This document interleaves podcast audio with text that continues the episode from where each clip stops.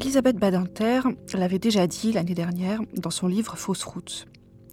L'image de la femme dans la publicité, ce n'est vraiment pas important.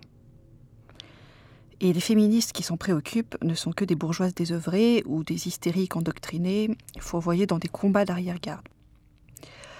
Aujourd'hui, c'est la directrice de la rédaction du magazine Elle, Valérie Toragnon, qui en remet une couche dans le livre qu'elle vient de publier pour en finir avec la femme.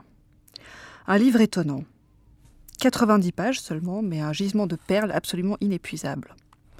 C'est un peu badinter pour les nuls, si vous voulez. Elle explique qu'on ne peut pas protester contre l'utilisation de la femme dans la publicité, parce que sinon, je cite, Et nos amis les bêtes Pourquoi la SPA ne les protégerait-elle pas des instincts carnassiers du marketing animalier? Surtout que, de toute façon, elle a sa petite idée, je cite encore. On voit bien que la question n'est pas là. Ce qui gêne certains, c'est la femme dans la représentation ou la suggestion érotique. Le désir de la femme est-il donc toujours aussi subversif? Ne continue-t-il pas de gêner? Ah, d'accord. Ça y est, j'ai enfin compris, par exemple, pourquoi tellement de femmes sont énervées par une publicité comme Obad. Vous savez, la publicité pour la lingerie, où on voit une femme en culotte et soutien-gorge affriolant, avec des slogans comme Leçon numéro 21, prendre un air lointain. Leçon numéro 35, simuler la timidité. Eh bien, si cette pub est énervante, c'est parce que cette femme, elle exprime du désir. Comment est-ce que j'ai pu ne pas le comprendre plus tôt? Bon, j'avais quand même des excuses, parce qu'il faut dire que le mannequin est cadré sans la tête. La photo s'arrête en haut du cou.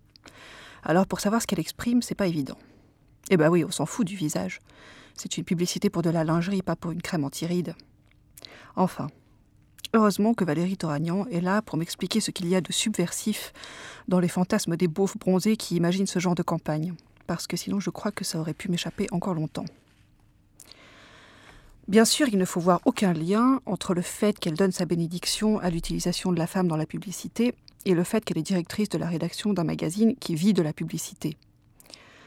De même que dans le cas d'Elisabeth Badinter, il n'y a aucun lien avec le fait que la philosophe est par ailleurs actionnaire principale et présidente du conseil de surveillance de Publicis, quatrième groupe mondial de publicité.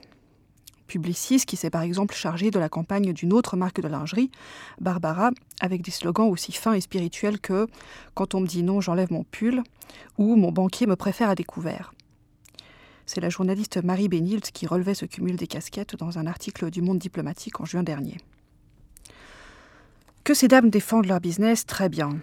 Par contre, il me semble qu'il faut être un peu dingue pour leur accorder la moindre légitimité à parler de féminisme, et encore moins à dire aux féministes si elles font fausse route ou non. Vous avez peut-être vu ou entendu parler de cette excellente série américaine diffusée depuis peu en France, Nip Tuck, dont les héros sont deux chirurgiens esthétiques de Miami. Tiens, il faudrait que je demande à Martin Winkler ce qu'il en pense. On y voit par exemple une jeune femme très grosse, qui veut se faire opérer pour maigrir avant la soirée des anciens élèves de son lycée. Elle a appris que l'ancien playboy de sa classe venait de divorcer et elle espère attirer enfin son attention. Elle vit dans un appartement dont les murs sont tapissés de photos de mannequins et de publicités découpées dans les magazines. Finalement, comme son chirurgien est en pleine crise d'éthique, il annule l'opération quelques jours avant en lui disant qu'elle en attend trop. Et effectivement, elle devait en attendre beaucoup, parce qu'elle se tire une balle dans la bouche et on voit le sang qui gicle sur les photos des mannequins affichés au mur. Cette image, je voudrais la dédier aimablement pour finir à Valérie Toragnan et à Elisabeth Badinter. L'esprit d'escalier de Mona Cholet. Arte Radio.com